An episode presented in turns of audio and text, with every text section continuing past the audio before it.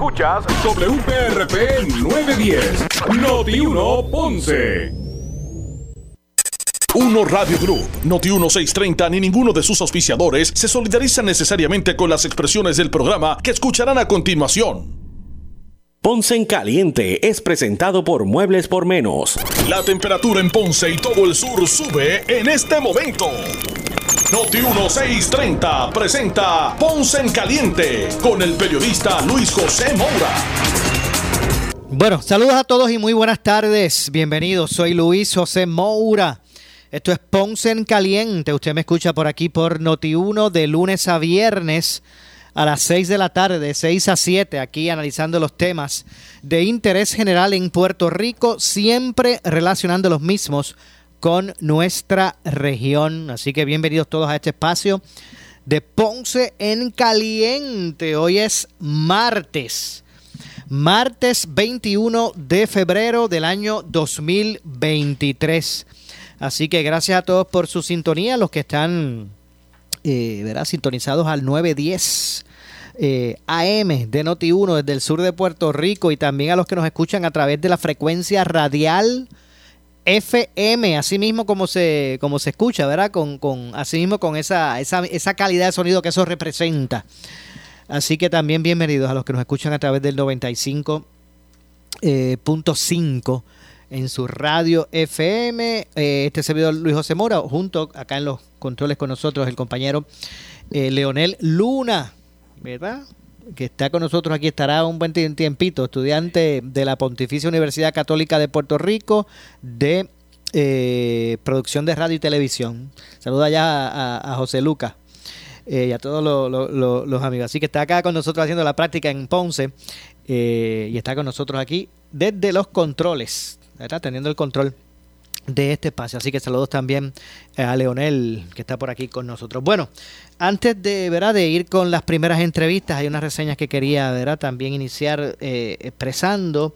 Eh, hoy hubo una, ¿verdad? Se reunieron, compartieron los tres aspirantes al, a la, a la presidencia del Partido Popular Democrático junto con el presidente José Luis Dalmao, tuvieron un almuerzo allí, después atendieron a la prensa. Eh, y a todo esto, el, presidente del Partido Popular Democrático, eh, José Luis Dalmao, se reunió, como dije, hoy con, los aspirantes a la presidencia de esa colectividad en la primaria que se va a celebrar pronto, ¿verdad? Será el 7 de mayo. Eh, Dalmau eh, adelantó que el domingo 26 de febrero se celebrará en asamblea, en, la asamblea, o se celebrará la asamblea para escoger a los nuevos integrantes de la Junta de Gobierno, las posiciones para la papeleta de presidente. En la actividad pues se le dará oportunidad de ofrecer mensajes a los, a los asistentes. Eh, y en ese sentido, pues eh, le está pidiendo, ¿verdad? por ejemplo, el presidente del, del, del PPD, José Luis Damao, le pide a los aspirantes a la, alcaldesa de Morovia, al, alcalde de Villalba, al representante Jesús Manuel Ortiz, que aspiran a, ¿verdad? a, esa presidencia que, que participen juntos de actividades. Él les pide que hagan lo propio de esa manera en busca de, mostrar ¿verdad? Este, como eh, unidad en la, en la colectividad. Pero vamos a escuchar, vamos a escuchar lo que dijo eh, sobre este particular, precisamente el presidente del Partido Popular Democrático, eh, José Luis Dalmao. Vamos a escuchar lo que expresó al respecto José Luis Dalmao. Ustedes saben, nosotros tenemos una serie de actividades en calendario. La asamblea para escoger la Junta de Gobierno el próximo domingo 26 de febrero y la elección para escoger presidencias y vicepresidencias en mayo 7. Así que los invité a que almorzáramos el día de hoy eh, para hablar de los preparativos, de los comités de trabajo y de lo que va a estar sucediendo el próximo domingo. Nosotros tenemos un calendario de trabajo intenso de aquí a mayo 7, tenemos la reorganización y tenemos una serie de actividades que queremos estar compartiendo eh, juntos eh, de aquí a mayo 7, como son algunas reuniones regionales, adiestramiento al componente electoral, tanto de ellos junto al institucional del Partido Popular, y, distintas reuniones de trabajo comité con sus directores de campaña, eh, secretario y comisionado, que por reglamento se tiene que instituir y ya está constituido. Y de aquí en adelante, pues seguir eh, trabajando como hasta ahora, unidos y militantes para una victoria grande del Partido Popular. El domingo, como se señala, en la asamblea van a estar abiertos los ocho centros de votación dentro del Coliseo de Trujillo Alto. Se van a estar llevando a cabo las votaciones para escoger los siete miembros por acumulación y las 14 nuevas sillas que le van a dar una mayor participación a la Junta de Gobierno del Partido Popular y que también se estará seleccionando el próximo domingo. También el próximo domingo se van a estar sorteando las posiciones en la papeleta del 7 de mayo y de acuerdo al número del sorteo también los compañeros van a tener participación en la asamblea para ofrecerle un mensaje allí a los populares. Bueno, esas fueron las palabras de José Luis Dalmao sobre eh, estos procesos ahora que se estarán de reorganización, que se estarán eh, dando dentro del Partido Popular Democrático, pero eh, los candidatos a presidir, bueno, a, preguntas de la prensa, de los medios, los candidatos a presidir el PNP reaccionaron a la controversia con las expresiones que hizo la primera dama de Ponce. Eh, la prensa le preguntó, ¿verdad? Tanto a Jesús Manuel Ortiz como a Carmen, que es el alcalde de Villalba, presidente de la Asociación de Alcaldes, a Carmen Maldonado, que es la, alcaldesa de Morovis, ¿verdad? Y a Luis Javier, eh, como dije, a Javier Hernández también, eh, y al representante Jesús Manuel eh, Ortiz sobre, sobre este, este asunto. el presidente del Partido Popular Democrático y los aspirantes, ¿verdad? a la presidencia del PPD reaccionaron, como dije, eh, a la controversia generada por las expresiones de la primera dama de Ponce, eh, la doctora Milladi Velázquez Pagán, sobre algunos eh, temas, ¿verdad? De estos controversiales, entre otras cosas. Pero vamos a escuchar primero lo que dijo a esos efectos el, el presidente del Partido Popular Democrático sobre esas expresiones de la primera dama de Ponce. Eh, expresiones fueron hechas por la primera dama y el alcalde se expresó y dijo su sentir y nosotros pues eh, ellos son los que tienen que contestar los argumentos que se establecieron allí. Yo no voy a entrar en una situación que primero que no es que no nos corresponda, es que es la primera vez que nos hacemos una pregunta y yo la contesto de la siguiente manera. Ella hizo unas expresiones, el alcalde también hizo unas expresiones, le contestaron las preguntas a los medios de comunicación y pues yo creo que, que ahí acaba eso.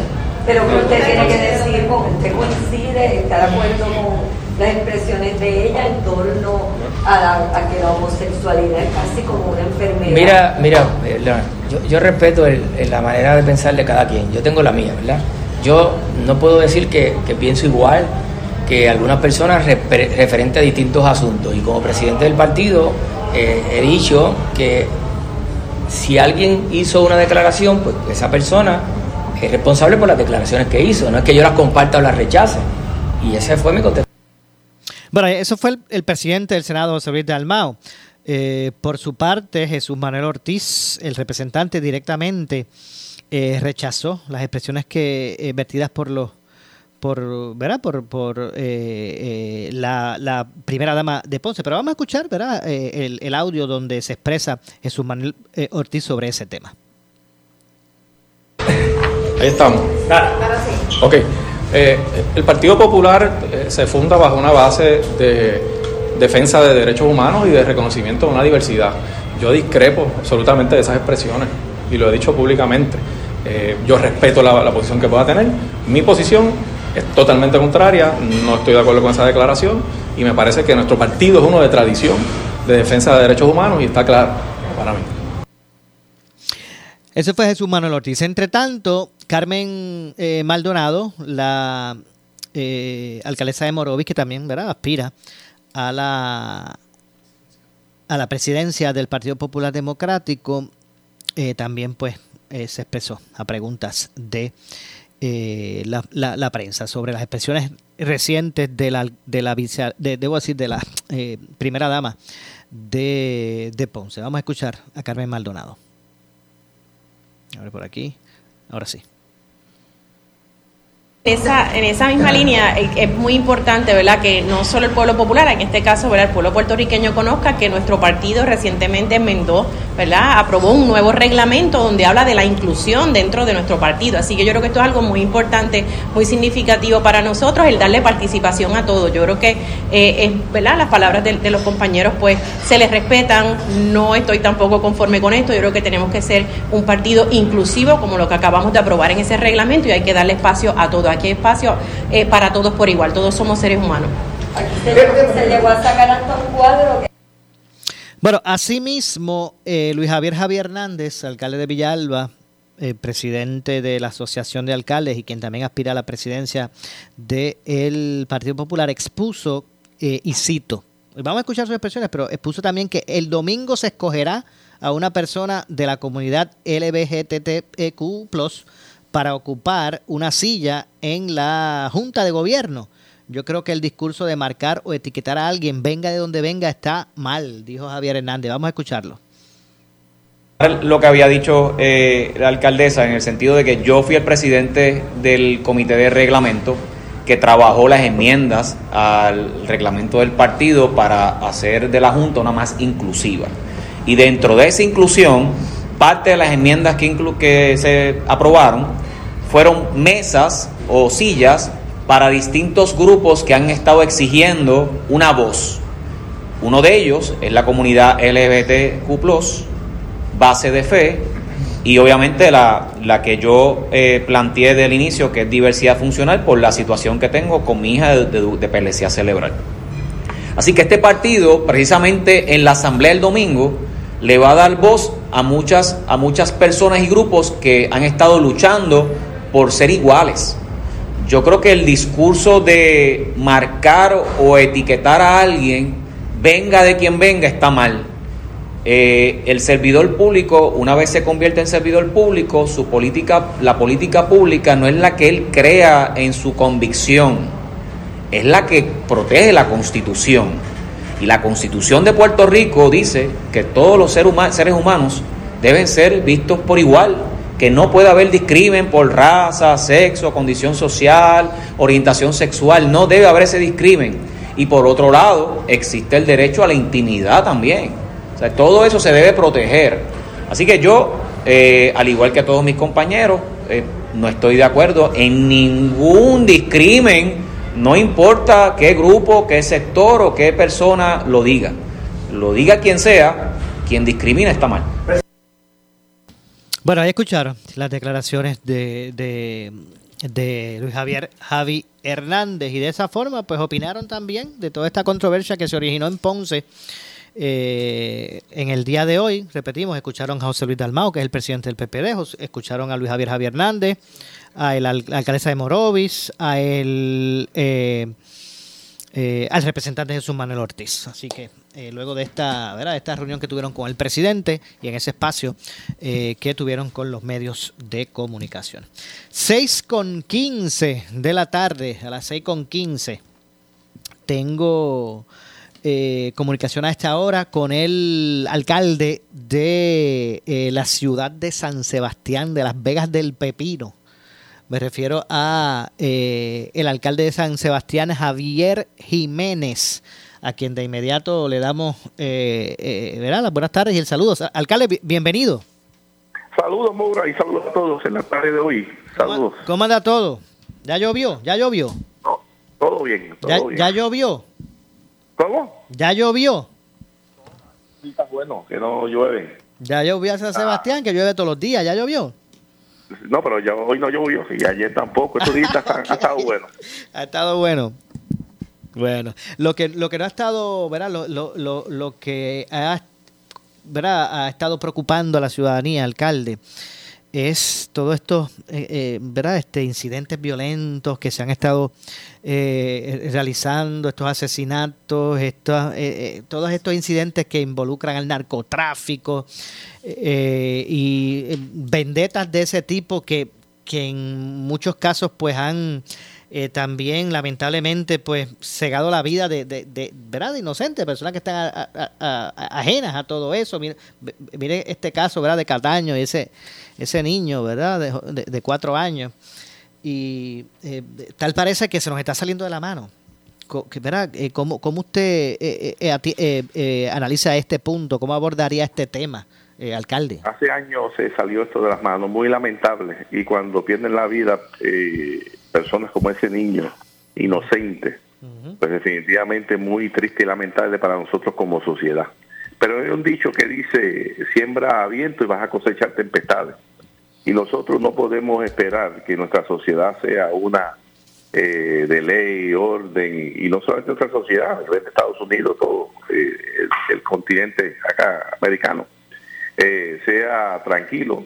Cuando nosotros tenemos la invasión diaria de toda esta lírica en estas canciones, cuando tenemos la invasión diaria de todo este bombardeo de, comportamientos que te llevan básicamente a crear una sociedad eh, eh, muy eh, hostil, agresiva, y muchas veces vemos la, la carencia de valores que son necesarios para que la sociedad exista. Así que nada de qué sorprenderse, nada qué sorprenderse, algo muy lamentable, pero ha sido la consecuencia de todo esto que hemos sembrado nosotros como, como sociedad.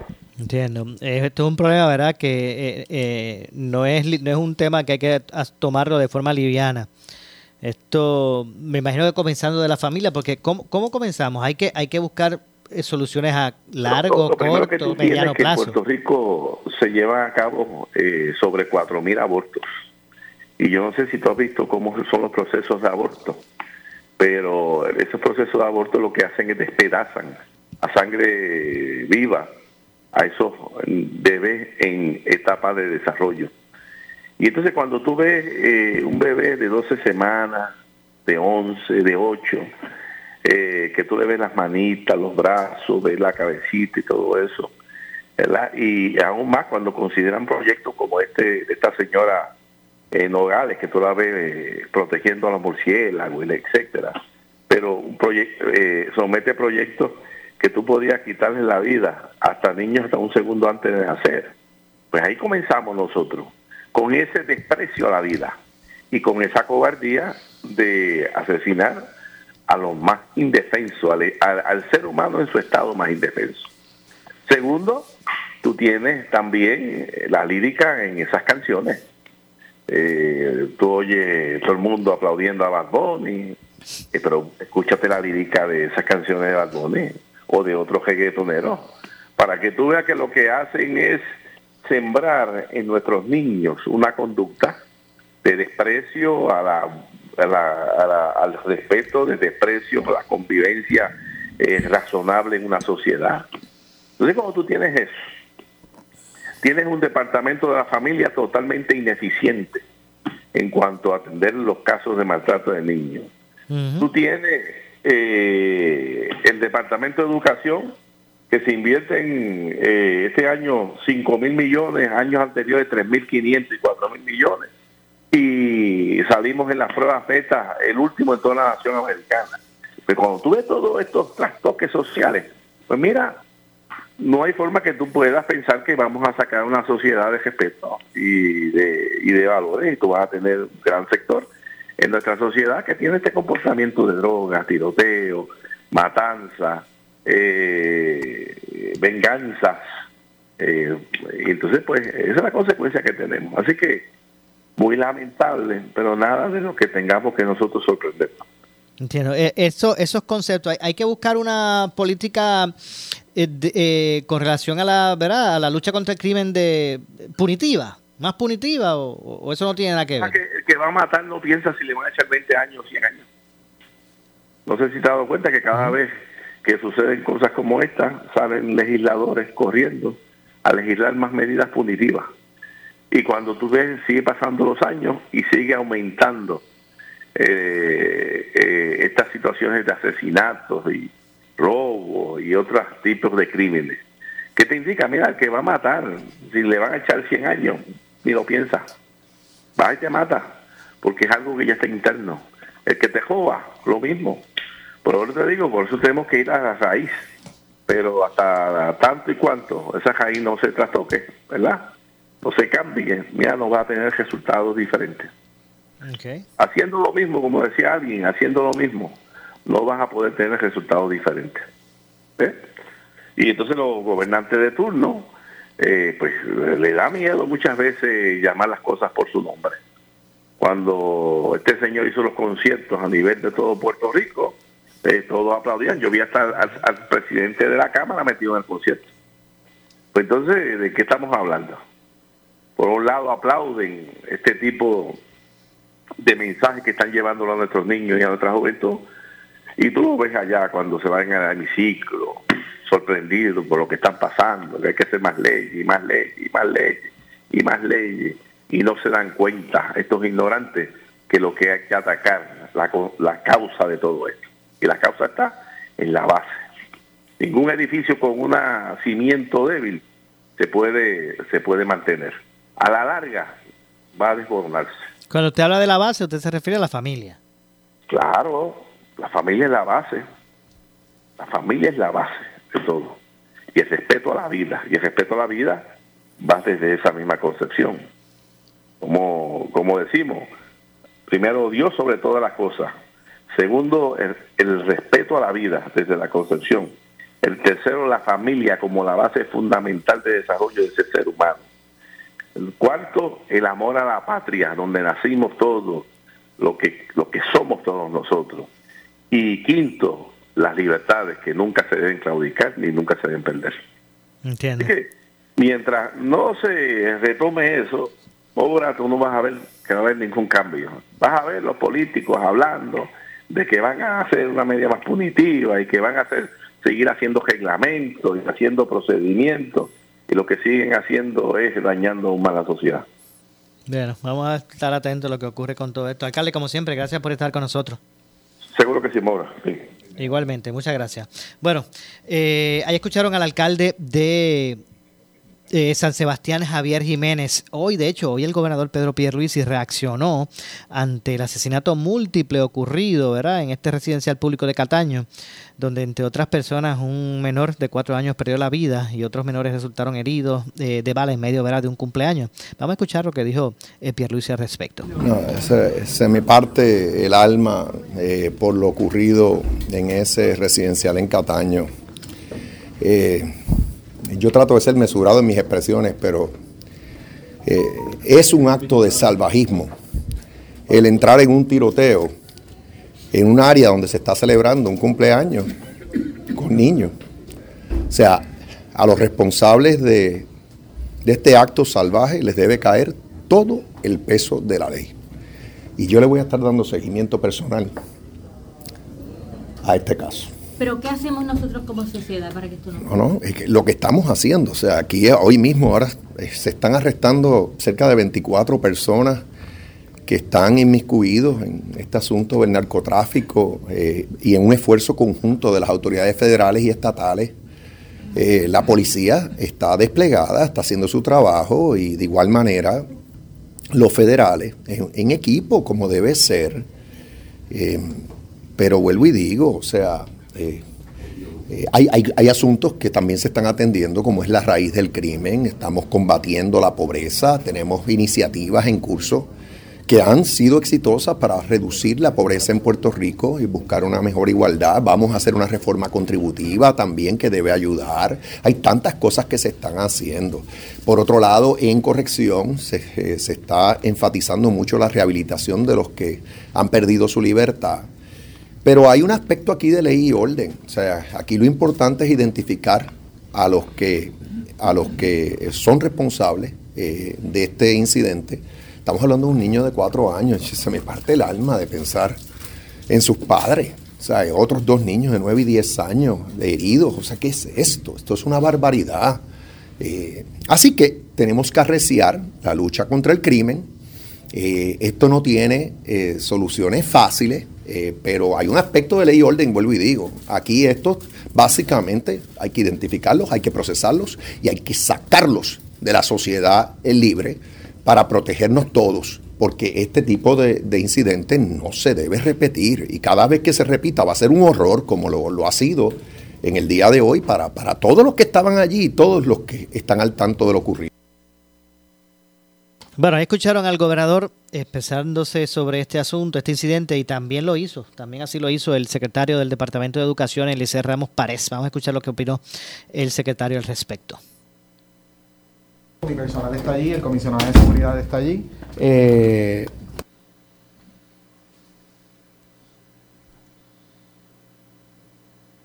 seguridad está allí.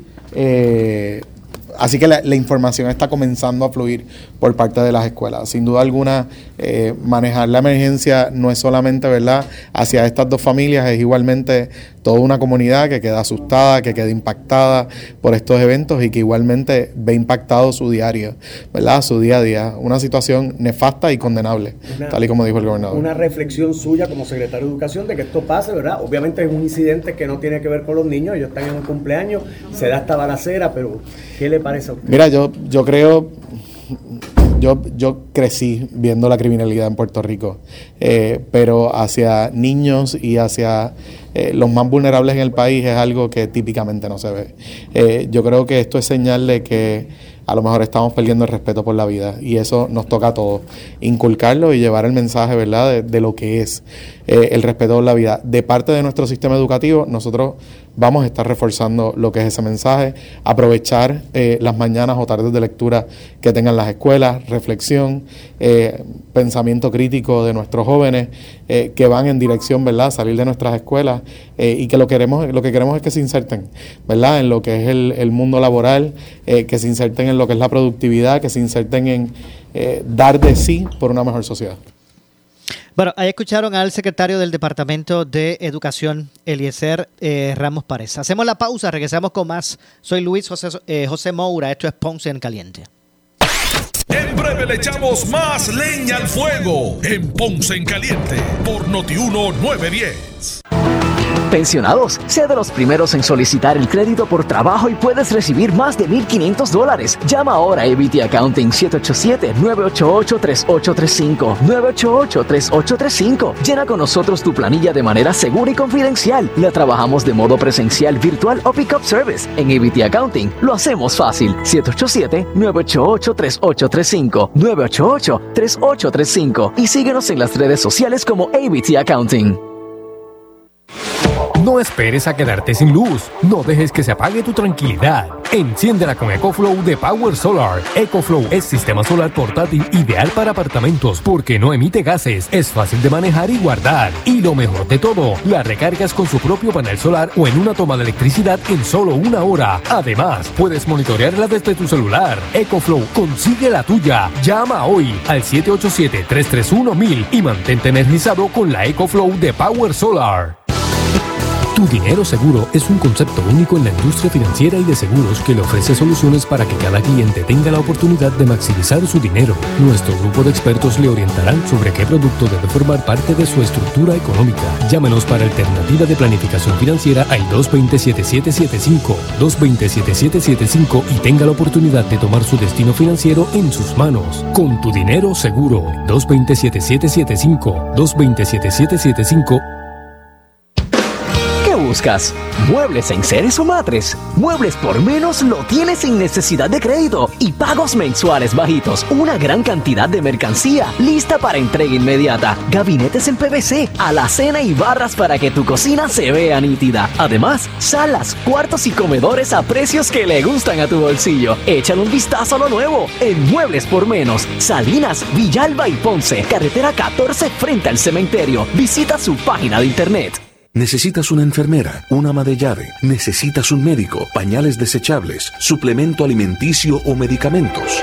En Hospicio La Paz podemos ayudarle. Hospicio La Paz le provee a cada paciente de enfermedad terminal todos los servicios de cuidado médico en su hogar, a la vez que le ofrece apoyo y soporte emocional y espiritual tanto al paciente como a sus familiares. Hospicio La Paz. Llame gratis al 1-800-981-0032. 1-800-981-0032. Si tienes 40 años o más, la prevención es lo más importante para evitar el cáncer de colon, esófago o estómago. En Advanced Endoscopy Center, el único centro de endoscopía ambulatoria acreditado en Puerto Rico, en Ponce Bypass, el doctor Álvaro Raymondé, gastroenterólogo por Certify, cuentan con los equipos más avanzados, incluyendo ultrasonido endoscópico para la detección temprana de lesiones que pueden desarrollarse en cáncer de colon, esófago, estómago y también cáncer de páncreas. Llámanos al 843-1129. Somos Noti 1630. Noti 1630. Primera fiscalizando. En breve le echamos más leña al fuego en Ponce en Caliente por Noti 1910. ¿Qué buscas? ¿Muebles en seres o matres? Muebles por menos lo tienes sin necesidad de crédito y pagos mensuales bajitos. Una gran cantidad de mercancía lista para entrega inmediata. Gabinetes en PVC, alacena y barras para que tu cocina se vea nítida. Además, salas, cuartos y comedores a precios que le gustan a tu bolsillo. Échale un vistazo a lo nuevo en Muebles por menos. Salinas, Villalba y Ponce. Carretera 14 frente al cementerio. Visita su página de internet. El área sur está que quema. Continuamos con Luis José Moura y Ponce en Caliente por el 910 de tu radio. Bueno, son las 6 con 34, 6 con 34 de la tarde. Estamos de regreso. Soy Luis José Moura.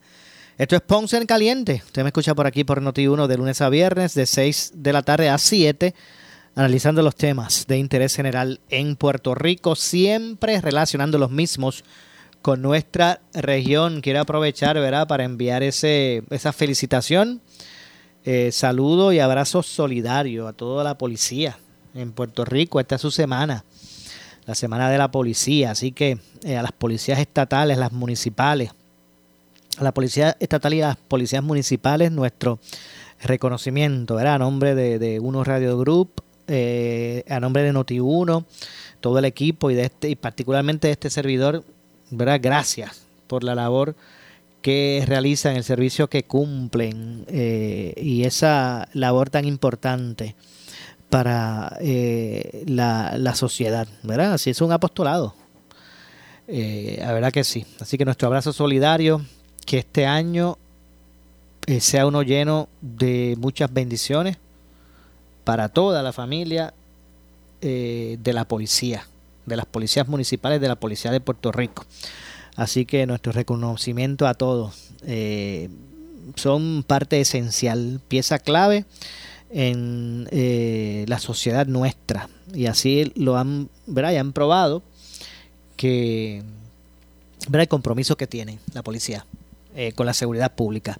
Así que nuestro abrazo, felicitaciones en esta semana de la policía de Puerto Rico. Así que nuestro, nuestro abrazo y reconocimiento. Bueno, eh, tengo en esta ocasión comunicación con eh, el ex director de la Agencia Estatal para el Manejo de Emergencias y Administración de Desastres.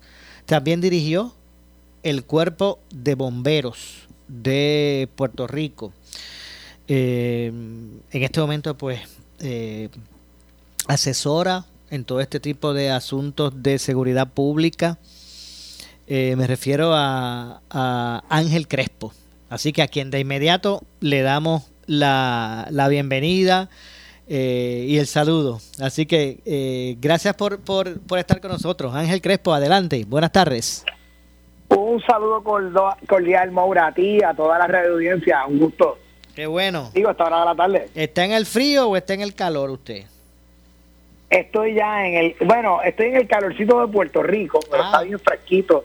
Estoy en Coamo ahora mismo. Ahora acabo de llegar, estaba estaba bien al norte, estábamos en, en, en Montreal y en Quebec, Canadá, y allí se separan los, los hombres de los niños. Que yo estaba menos 11, mi hermano. Ay, ay, ay, muy bien. Así que por eso es que yo eh, amo tanto nuestra isla del encanto. Yo tengo la bendición de que trabajo aquí, nuestra práctica de consultoría es, bien robusta aquí en Puerto Rico y, también afuera. He sido bendecido. Eh, tengo una compañía que me han dado una oportunidad grandísima. Estoy asociado con, con una empresa en Alabama, Estados Unidos, y con ellos viajo desde la nación americana hasta Latinoamérica. Y ellos me dicen, oye, qué, qué chévere tenerte aquí en Huntsville. Y yo les digo, Papi, aquí yo no he visto un árbol de, de pana, de breadfruit, ni, ni de plátano. Eh, y este clima está chévere en verano, pero cuando llega el invierno, eh, Borinque me llama. Así que yo me quedo acá en la isla. Bueno, y, y, y, y entonces, tomando en cuenta, ¿verdad? Toda esa expertise en, en, esa área, en el área, ¿verdad? De, de, respuesta de seguridad eh, eh, pública, respuesta a desastres, emergencias. Me gustaría reflexionar un poquito sobre ese tema con, con, con usted, ¿verdad? Eh, lamentable lo que ocurrió recientemente en, en Turquía, Siria, ¿verdad? Con esos, estos terremotos. Y uno, y uno que, que vivió los terremotos aquí, eh, ¿verdad? En toda esa zona suroeste, que fue de mayor impacto, ¿verdad? Aunque la isla eh, completa pues sufrió de, de esos eventos. Eh, pues uno se identificado, ¿verdad? Cuando uno vio lo de Turquía, uno se identificó totalmente. Aunque eso fue, eh, en, en el caso de Turquía, mayor, mayor ma- una magni- magnitud mayor, ¿verdad? Pero obviamente trajo recuerdo. Y la pregunta que uno se hace, wow, ¿estaremos, estar- estaremos listos para enfrentar escenarios de ese tipo, de esa magnitud aquí en la isla? Mira, esto es un tema eh, que causa muchas pasiones, eh, exacerba lo- el, el, el, el ánimo de la gente. A mí me gusta ser bien responsable cuando me dirijo al, al, a la comunidad y sobre todo cuando ¿verdad? El, el- uno se ha ganado, como bien dice, una, un nombre profesional, una reputación. eh, eh, hay- que ser muy responsable con, con, eh, los comentarios que uno hace y la forma en que orienta a la gente. Y yo voy a dividir esto en, en, en varios eh, partes. La primera cosa que tenemos que analizar en Puerto Rico es nuestra construcción. Y Puerto Rico con sus luces y sombras, ¿verdad? Porque tenemos cosas que están bien, cosas que no están bien. Pero en Puerto Rico la construcción por años ha sido bastante regulada. Eh, eh, en Puerto Rico, pues lo que son proyectos importantes se construyen contemplando sismoresistencia.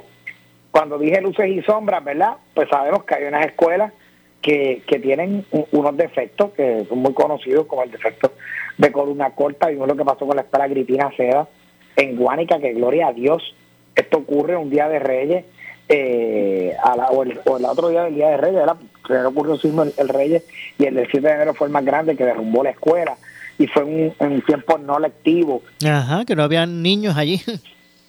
que no había niños allí. Tenemos alcaldes como Ramón Luis Rivera en Bayamón, que él estaba cansado. Lo dijo un día públicamente, mira, estoy cansado de escuchar las advertencias de José Molinelli que nadie lo escuche. Estoy cansado de saber que en mi municipio hay escuelas que tienen ese defecto. Y contrató una firma de ingenieros, hicieron eh, un análisis, ¿verdad? Un assessment. Dijeron, hay tantas escuelas con columna contra en Bayamón y esto es lo que costaría corregir el defecto. Y el vino hizo un desembolso importante y en un lapso de 90 a 180 días se acabaron las columnas cortas en las escuelas de Bayamón. Eh, yo creo que es un, un ejemplo a seguir, es un gran alcalde con mucha experiencia y con una madurez administrativa allí. No es el escenario de todos los municipios de Puerto Rico, quizás o, o pueblos de acá del interior o de la isla, como se dice, no tengan los presupuestos, los recursos que tiene el, el alcalde y pues lamentablemente son rehenes de- del- del proceso burocrático eh, ordinario, ese monstruo de mil cabezas que le llamamos eh, gobierno, departamento de educación, etcétera. No obstante, eh, el, país no tiene cultura sísmica, eso es algo que me gusta resaltar. Eh, eh, como bien dice, viajo mucho y en una ocasión estuve en Ecuador, precisamente en mm, una ciudad que se llama pueblo, una municipalidad que se llama Puerto Viejo, en la provincia de Manabí, lugar hermoso, en, en eh, cerca de, de- de Guayaquil. Eh, en ese lugar fue el epicentro de un gran sismo eh, de esta misma magnitud o mayor que el de Siria y Turquía en el año 16. Yo era director de la Agencia de Manejo de Emergencia Estatal. Eh, no pude llegar hasta allá porque eh, no hubo un- una orden de los Estados Unidos para que los Task Forces de Puerto Rico pudiéramos participar.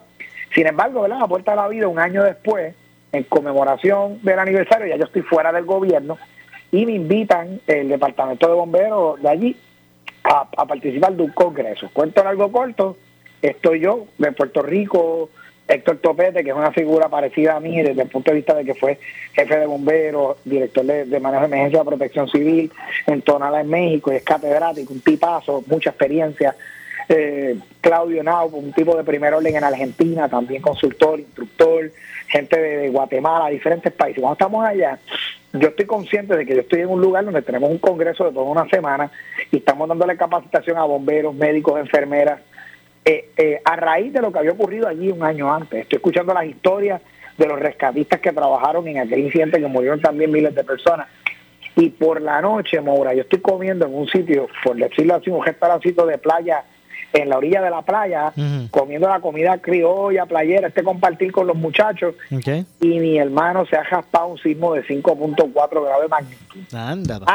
Entonces, yo obviamente practiqué lo que dicen las guías, me agaché debajo de la mesa, me cubrí con la mesa y me, me sujeto de las patas de la mesa. Y yo veo los pies de todos los compañeros míos como si nada alrededor mío. O sea, en otras palabras, yo soy el único que está debajo de la mesa. Ajá. Saco la cabeza por el mantel y los miro mientras está temblando y tantos ellos riéndose de mí. Y cuando miro a mis alrededores, todo el mundo en el restaurante me está mirando como que le pasa a este tipo. Yo me siento, cuando termina el sismo, un sismo heavy de treinta y pico minutos, yo escuchaba la- las copas de, la, de, la- de- de la- en las mesas, las copas de, de tomar agua y de vino y, y de botellas de cerveza. Cuando me siento, yo les digo, ¿yo qué era? Yo quiero que ustedes me expliquen qué yo hice aquí o por qué yo estoy mal. Y uno de ellos, que es de Chile, precisamente, es uno de los lugares más... me imagino que estaban acostumbrados a eso. Me dice, mira Ángel, hiciste lo que hay que hacer, pero no lo hiciste en el momento correcto. No era el momento indicado para hacer esto. Te voy a explicar la cara que tienes de asustado. Se nota que vos no tenés cultura sísmica, me dice. Y yo le dije, bueno, sí, no tengo cultura sísmica porque yo nunca he vivido un terremoto. Y dijo una palabra y con ñ. Riéndose me dice, por eso es que actuaste así. Él me dice, el día que venga un sismo, Ángel, tú vas a escuchar un sonido bien estridente, como una locomotora que se está metiendo dentro de tu cabeza. Cuando tú escuches ese sonido y no estás temblando, prepárate, mi hermano, que lo que viene no es de amigo y ahí es que tienes que hacerlo. Cuando ocurren estos temblores, papi, esto es un temblorcito para nenes pequeños, en otras palabras me quiso decir. Anda. Y te traigo la anécdota porque a- eh, dos años más tarde estoy durmiendo en mi casa el 7 de enero y yo sentí esa locomotora en Cojao. Y yo sé que tú la sentiste allá en Ponce y la gente que de sí. Yauco y Guánica. Seguro que sí. Pues de esa locomotora empezó a temblar la tierra y pasó todo lo que vivimos.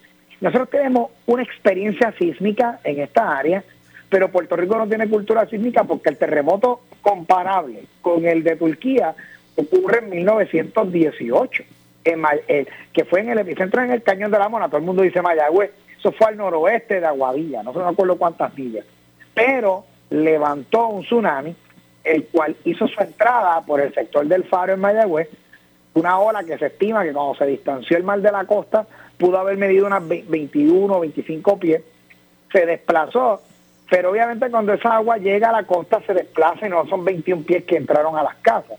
Ahora sí, eh, se, dicen lo- lo- los historiadores y la gente que pudo verificar esto, que el agua llegó hasta más o menos está el viaducto en Mayagüez, los que están, conocen el área, saben de lo que yo estoy hablando, por la calle está, eh, no me acuerdo si es la McKinley, creo que es. El detalle es que nosotros no tenemos un sismo de 7.3 grados de magnitud hace más de 100 años, ya 104 o 105 años, desde que esto sucede. Así que el Puerto Rico de aquella época era muy distinto al de ahora. El de ahora hay construcción con sismo resistencia, pero si miramos lo que nos dice Cristabón Gilebrán Andrade, de las principales voces, no de Puerto Rico, sí ella es de Puerto Rico, pero una voz mundial, de primer orden mundial, reconocida por la UNESCO y el Comité de Alerta Temprana Tsunami, eh, a José Morinelli, que es un geomorfólogo, un gran eh, eh, ah, perfil educativo extraordinario, una persona de primer orden. Definitivamente que aquí hay una construcción informal en las laderas, en las montañas, casas que se han construido con unos niveles de columnas por ahí para abajo para pegarlas a la orilla de la carretera. Eh, y ese tipo de casa, pues, es una construcción criolla. Probablemente algunas de ellas se construyeron al margen de la ley, o sea, sin radicar permiso. Y ahí pues, a hacer una reflexión que es hasta una especie de crítica social. ¿Por qué alguna gente construye sin permiso?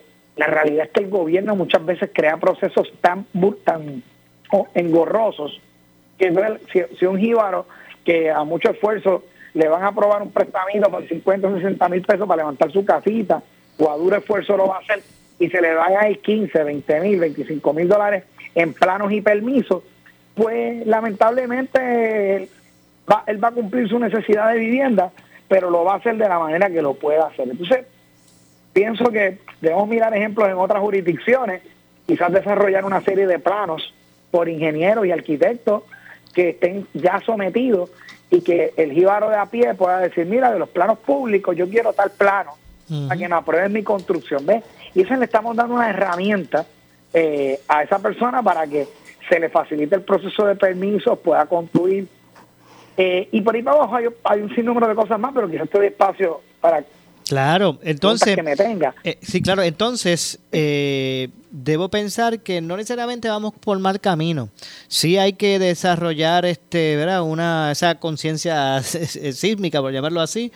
Eh, y, ¿verdad? Pues eh, eh, tal vez este establecer, eh, eh, sa- saber que hay que comenzar también a convivir con lo que puede ser esa realidad y, y- y atender, eh, ¿verdad? Este, esto, esta, esta política pública gubernamental que, que, que no eh, ponga obstáculos, ¿verdad? Que Así es, estoy completamente de acuerdo contigo. Eh, el pensamiento jefe, no estamos por mal camino, eh, no todo está mal, no es que, ¿verdad? Tenemos que salir corriendo, pero sí, obviamente, tampoco podemos tomar una actitud pasiva. Hay que educarnos, eh, hay que organizarnos como comunidad. Eh, usted tiene que hacer un análisis en su casa, en qué año fue construida su casa, eh, si hay alguna mejora que usted necesita hacer si usted conoce el plan de manejo de emergencias de su municipio, eh, si usted tiene enfermos encamados, todo ese ejercicio, eh, niños, ¿verdad? ¿A qué escuela acuden? Eh, ¿Cómo usted se comunicará con sus hijos el día que ocurre una situación como esta? Si usted le, ha dicho a sus niños de algún lugar de encuentro donde si no lo encuentran usted ellos puedan ir. Toda esa información es bien eh, importante a la hora de, de la preparación para sí, pero también para cualquier tipo de, claro. de emergencia. Y, y muchas personas escuchan, eh, hay que preparar un plan de contingencia y hay que tener el plan de contingencia y hay que tener el plan de contingencia familiar, pero muchos dicen, pero es que, ¿qué es eso? ¿Cómo empiezo? ¿Qué, qué, te- qué- qué es un plan de contingencia? Sí, yo recuerdo eh, cuando ocurrieron los sismos, eh, cuando ocurrieron los sismos, yo recuerdo que se hablaba mucho de, eh, decían, usted está preparado, usted tiene un bulto. Sí, un bulto para qué, o sea, ¿qué, qué, qué va en el bulto? Aquí hay tiendas que venden miles de bultos y tú dices, wow, el bulto puede ser una herramienta de tener artículos esenciales, pero cuán grande o cuán pequeño es ese bulto, cuánto pesa, dónde tú vas a tener el bulto, o sea, sí, sí hay, hay, hay cosas que podemos hacer, pero ¿verdad? hay que analizarlas desde justa perspectiva. Mi esposa muchas veces se pone bien ansiosa con esto y me dice, ¿cuántos alimentos tenemos almacenados? Po- ¿Podemos comprarle estas pailas que vienen ya con comida para desastres? O mejor, eh, creamos nuestro propio sistema de almacenaje de alimentos a largo plazo. Hay un sinnúmero de guías en el Internet. Una que yo recomiendo muchísimo, que es gratuita, es listo.gov, listo.gov. Esa página es de FEMA. Está, listo.gov está bien nítido y lo han ido mejorando con el pasar del tiempo. Tienes Cruz Roja Americana. También tienen mucha información de preparación para emergencias y desastres gratuita, con gráfica. eh, Qué bien. cada, cada familia tiene que hacer un análisis de cuánta gente vive en su hogar. En mi casa, pues te voy a poner mi ejemplo, somos cinco, dos adultos, tres niños. Pero mi bulto de emergencia tiene cosas bien diferentes al de mi esposa. Para empezar, el mío no tiene toalla sanitaria, básico. Eh, mi bulto de emergencia tiene que tener abastos de medicamentos para mis condiciones de salud. Yo soy diabético tipo 2 y tomo dos medicamentos diariamente. Esos medicamentos, eh, yo voy haciendo mi abasto de, de, de ellos con, junto con mi farmacia y mi seguro médico. Son temas que yo he ido atendiendo a lo largo del tiempo. Cuando María, yo descuidé mi salud. Me pasó y, y, y con do- no duran lecciones, gracias a Dios no, no, no tu- tuvo un episodio muy difícil, pero en un momento dado tuvo un aumento de peso que no pude controlar. que estaba, que tú me veías que estaba gordísimo, pero tuvo un aumento de peso que me, me complicó mi salud, me A mí subieron los triglicéridos, eh, colesterol claro. y se me aumentó Ángel, la a- azúcar, a mí que yo me pasó la había igual. tenido en control y tuve que volver a donde mi endocrinólogo y repensar mi cómo iba a manejarme. Gloria a Dios, estoy muy bien, pero pero son temas, te lo cuento, ¿verdad? Desde mi óptica, mi experiencia. Y, y, y me identifico porque me pasó igual. Me pasó igual. Creo que fuimos muchos. sí. Me pasó igual. Sí, y, y el, el, el, el- hay que hay que buscar información de fuentes correctas, ¿verdad?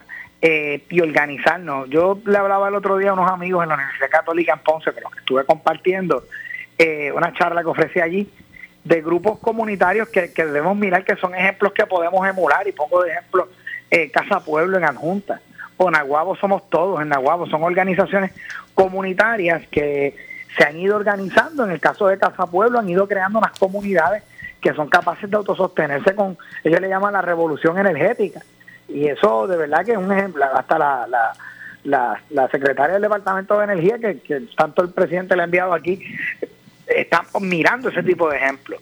Naguamo somos todos en una jíbara de allá de, de, de, de- de un barrio, eh, el verde es aquello allá arriba, se me, se me va el nombre ahora. Esa muchacha tiene una organización voluntaria. Para empezar, tiene un comedero, un, me- un merendero diario que ella le cocina a personas eh, como el comedor de la Kennedy. Ajá. Como eso, pero a, a nivel naguabo, tú sabes. Pero más allá de preparar alimentos, ella eh, tiene todo un network de una cosa que se, es gratis, se llama OpenStreetMap. Y ella averiguó de eso y ella empezó, ella tiene unos líderes en las comunidades que le llama líderes orgánicos, porque ni están metidos en partidos políticos ni representan religiones, aunque muchos de ellos son de base de fe. Ella ha querido que sea una organización bien neutral en esos sentidos, que no da divisiones de esa categoría, pero está todo el mundo allí, tú sabes, PNP populares, victoriosos, que no creen en nada, de todo. de todo. Bueno, Ella- Ángel, ajá. lamentablemente, ¿verdad? Se nos ha acabado el tiempo. Eh, me ha parecido tan interesante. Otro día, otro día Sí. te el cuento, lo, lo pueden buscar por Facebook y nada, sabes que estoy a tu orden y cuando Sí. quieras conversar de estas cosas, Este tema está bien interesante. Voy a voy a indagar en listo.gov y en la de la de ¿cuál es la otra que me dijiste? na- eh, la Cruz Roja Americana. Y la Cruz Roja Americana. Y las personas les recomendamos que entren a esas a esas a esas páginas digitales para que ahí puedan tener ejemplos de cómo prepararse. De verdad que gracias por esa valiosa información, Ángel.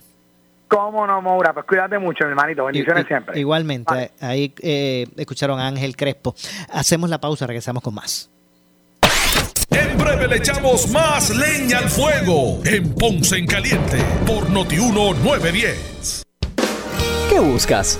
¿Muebles en seres o matres? Muebles por menos lo tienes sin necesidad de crédito y pagos mensuales bajitos. Una gran cantidad de mercancía lista para entrega inmediata. Gabinetes en PVC, alacena y barras para que tu cocina se vea nítida. Además, salas, cuartos y comedores a precios que le gustan a tu bolsillo. Échale un vistazo a lo nuevo en Muebles por Menos. Salinas, Villalba y Ponce. Carretera 14 frente al cementerio. Visita su página de internet. El área sur está que quema. Continuamos con Luis José Moura y Ponce en Caliente por el 910 de tu radio. Bueno, estamos de regreso y lamentablemente se nos acaba el tiempo, ¿verdad? No nos resta tiempo para más interesante esa conversa- conversación con Ángel Crespo. Eh, pero lamentablemente se nos ha acabado el tiempo. Como de costumbre, regreso mañana a eso de las 6 de la tarde, ¿verdad? Las 6 de la tarde, como de costumbre, aquí en Ponce en Caliente. Eh, de mi parte, eh, Luis José Moura me despido, al igual que del compañero Leonel eh, Luna, que ha estado acá en los controles conmigo en eh, Noti 1 en Ponce. Así que no se retiren porque tras la pausa el compañero Luis Enrique Falú eh, y su programa a esta hora. Así que gracias a todos por su sintonía. Pónmelo acá, por ahí mismo.